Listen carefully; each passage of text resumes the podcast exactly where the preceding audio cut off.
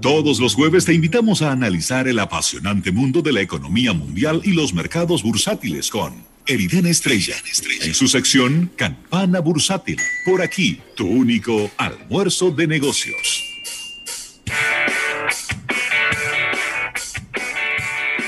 Bueno, y por aquí andamos ya en este programa Almuerzo de Negocios, eh, en esta sección estelar de este programa con nuestro compañero Eriden Estrella. Eriden, tiene que quitar el mute. Eh, que... Tú sabes que estamos aquí junto a tiempo, no te preocupes. No, no, no, chévere, chévere. Yo porque pues, ahorita tú arrancas a hablar y, pierde el impulso. Mira, yo necesito, Eriden, darte la bienvenida con esta pregunta. Y es, ¿para qué diablos sirven los splits de las acciones del, de la bolsa de valores? ¿Para qué sirve eso? Es oh. decir, mira, ahora eh, Tesla Tesla quiere hacer un split. Apple anunció un split. Y es quizá explicarle rapidito a la gente, porque ya en algún momento vimos el split de, Apple hace unos añitos atrás. Y eh, si eso es bueno, es malo, o sencillamente no tiene nada que ver. Bienvenido, hermano. ¿Cómo estás?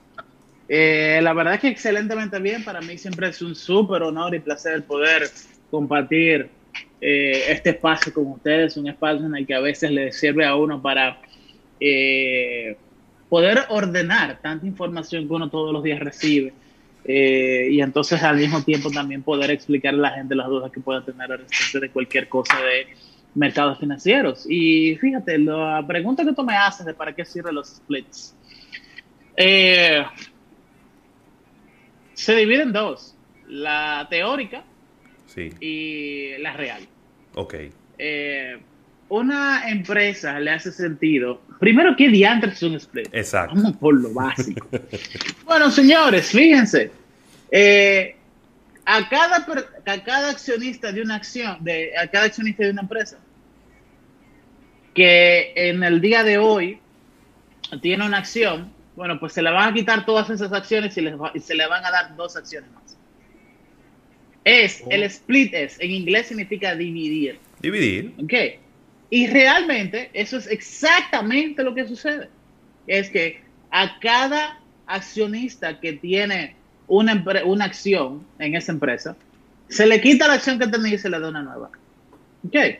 Punto. Eso es lo que significa. Eh, eso sirve teóricamente hablando para tú tener un, tamaño, una mayor cantidad de acciones. A veces eh, cuando una empresa va a entrar a una jurisdicción comercial eh, eh, estándar, debe de tener una determinada cantidad de acciones colocadas en esa la persona jurídica que se crea en esa, en esa región, en ese nuevo país. Y entonces, en lugar de emitir nuevas acciones, lo que se hace es que se toma una proporción de las acciones y se les hace un split. Eh, ese es uno de los, de los, de los casos de uso que tiene un split. Por ejemplo, la, acción, la, acción de Tesla ahora mismo eh, vale 1.600 dólares, 1.611 dólares. Si ellos quisieran, ellos pueden bajarla a 400 dólares. ¿Qué sé yo? Pues, eso sería un split 1 a 4. Exacto. Por cada acción que tú tienes, te, dan 4. Te la quitan y te dan 4 más. Y te darían 4. Sí, eso se puede hacer. Eh, Pero Apple anunció también que va, va, a ser un split de 1 a 6. Eh, las acciones de ellos andan por los 600 dólares y la van a bajar de nuevo a 100 dólares, que fue el valor a como la pusieron hace unos años atrás. No sé si te acuerdas. Sí, yo me acuerdo, creo que fue en 2014 por ahí, algo así. Que fue cuando la acción de Apple estaba tan, tan, tan cotizada que incluso llegó a superar los 1.100 dólares en ese momento, ¿te acuerdas? Claro. Sí. Ok, entonces, ¿para qué sirve un split?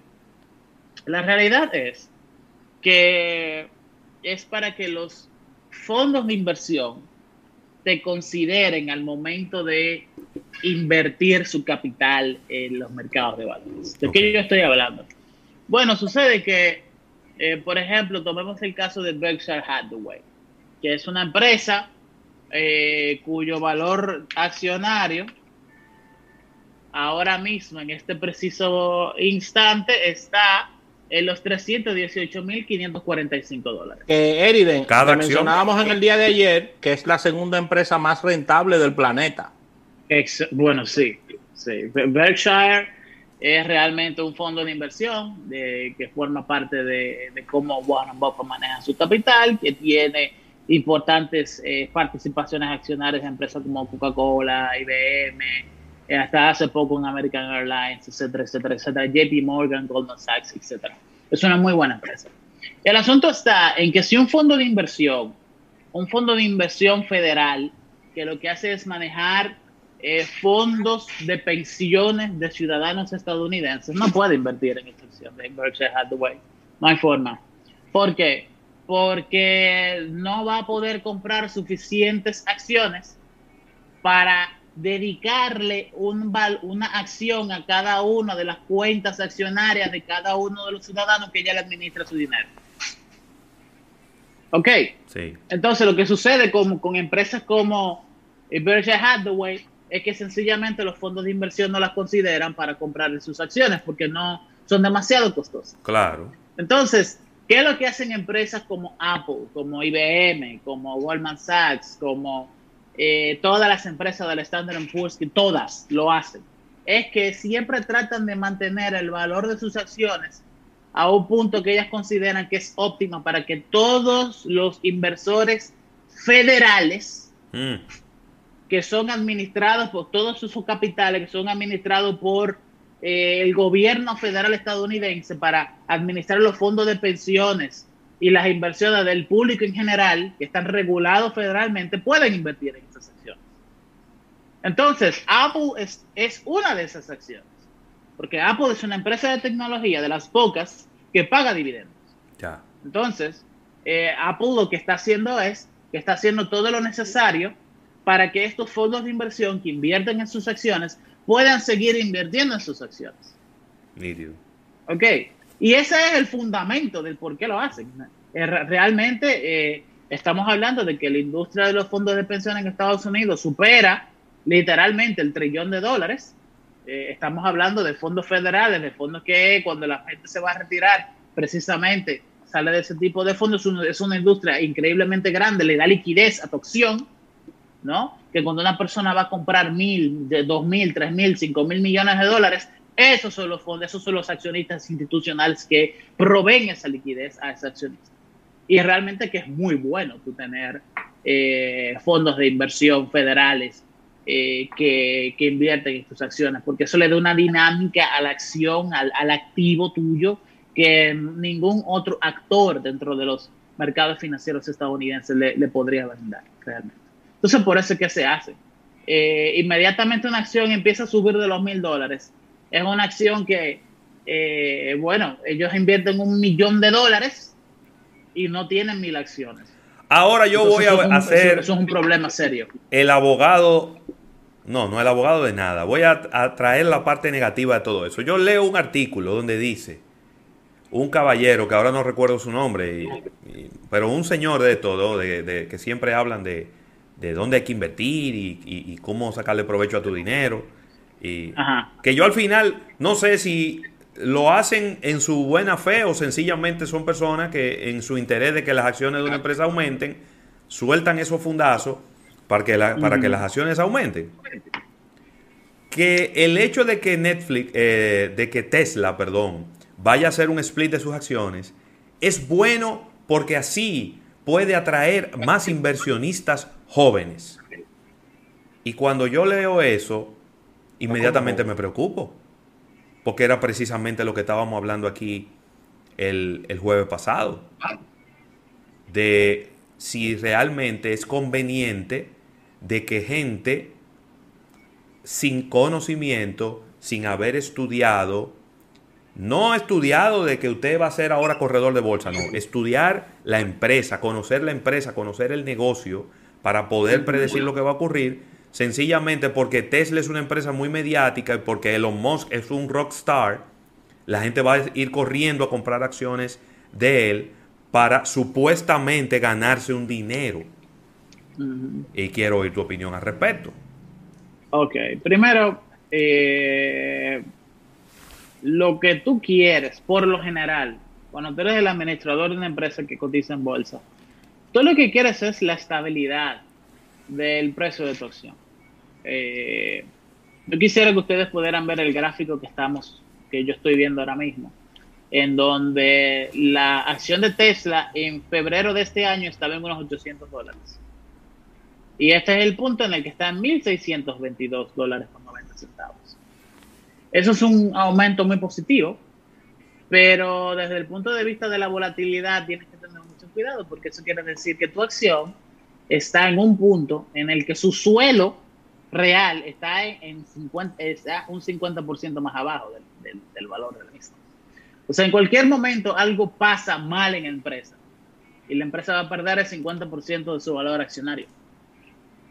¿Qué? Sí. Eso es algo extraordinariamente negativo porque es un riesgo eh, muy fuerte, sobre todo una empresa como eh, Tesla que tiene muy malos fundamentos financieros, en donde tienen un costo de tienen un costo operativo de 42.23%, eh, lo cual es muy alto, extraordinariamente alto. Para que se den cuenta, Nissan tiene algo como un 22, un 23%, Toyota tiene un 19, que es una de las más eficientes del mundo, Tesla anda en 42, eso, eso es sencillamente muy alto. Entonces, ¿qué pasa? Atraer capital joven, poco preparado, eso no es muy inteligente. Bueno. Eso no, eso no es algo que tú quisieras tener en tu propia acción, porque son gente que, aún tú haciéndolo bien, no está lo suficientemente preparado ni capacitado para entender que lo estás haciendo bien. Entonces son gente que van a tomar decisiones porque un tipo en un blog puso que él entiende que la acción se está comportando de manera no esperada y te van a vender la acción y te va a bajar el precio de tu de tu de la, la capitalización de tu empresa y eso es sumamente negativo. Sin embargo, yo veo que hay gente que administradores de empresas que saben esto, que no están muy bien en las empresas donde están y que lo que quieren es vender acciones. Y punto. Quieren, o sea, inside trading, a la franca es el, el pecado capital número uno de los mercados de valores. Es que yo sea el CEO, presidente, Sherman del el banco Almuerzo de Negocios y yo sé que nos estamos jodiendo, yo lo sé, pero yo tengo 20, 30% del capital de esta empresa mío, accionario. Entonces yo entro un rumor en el que nosotros no estamos ganando tanto, sube el valor de la acción, vendo todas mis acciones y cuando se sabe la verdad, yo vendí allá arriba. Y ya yo me salí de la empresa. Claro. Entonces, eh, hay gente que está muy expuesta a la acción de Tesla. Hay gente que invirtió de manera racional en, Tesla y que no le interesa que baje la acción de ahí. Y han analizado lo mismo que yo te he dicho. Claro. De que de los 1.622 dólares, que tiene el valor accionario de Tesla ahora mismo en este momento. 800 se han hecho, 1, 2, 3, 4 en los últimos cinco meses. Eso puede bajar en cualquier momento. Porque es como cuando tú construyes una casa. entonces, entonces yo podría, yo, yo podría inferir de, de ahí, Eriden, que gente que quiso invertir de manera seria en Tesla, a lo mejor puede estar diciendo en este momento, pero ven acá, me regalaron 800 dólares por acción, yo la voy a vender y que sea lo que Dios quiera y Tesla que se la lleve el demonio. Como hay mucha gente que lo está haciendo, hay muchísima gente que ha vendido de Tesla. Eh, fíjate que cada vez que eh, se produce un pico en la, en la valoración accionaria, siempre al final de la sesión de ese día termina bajando un poco más, porque hay gente que salió de la empresa en ese preciso momento que subió. Eh, a mí no me gustan los fundamentos de Tesla. Oh, a mí tampoco. Ese PNL, ese price loss, position. Eh, Tesla no, no, no tiene, mira, todas las empresas tienen que tener un fundamento de valor. Todas las empresas tienen que tener ese, ese fundamento financiero, ese fundamento económico. Tú dices, eso están resolviendo lo que es. Están vendiendo un producto que les resuelve un problema a un grupo de clientes y están haciendo dinero con la solución de ese problema. Bueno, pues Tesla es un muy buen vehículo, excelente vehículo, lo último en tecnología, ¿Cuánta gente se está transportando en su vehículo todos los días en esta pandemia? Sí. Pues no está resolviendo el problema porque la gente no lo está usando. No. Entonces ahí hay problema. La industria automotriz en el suelo. Entonces, yo personalmente no invertiría en, en vehículos ahora No es una industria positiva para eso. No lo es. Entonces, yo me hubiese mudado de Tesla y hubiese comprado en otras cosas más interesantes, que estén más modelos de negocios más adaptados a la realidad de que la gente está trabajando desde su oficina, de su casa. Entonces, eh, lo que pasa es que hay gente que no entiende eso. Hay muchachos de 18, 19, 20, 21, 22, 23, y hay señoras y señores de 50, 60, 70 años que tampoco entienden eso.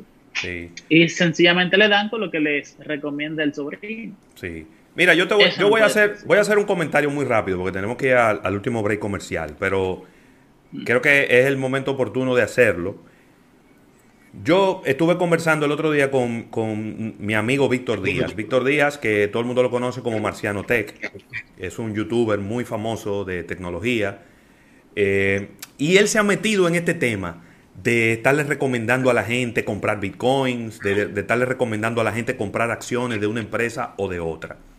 Y yo, como su amigo que soy, le escribí por WhatsApp, lo llamé, le dije, mira, eh, Víctor, a mí me parece que eso no es una buena idea.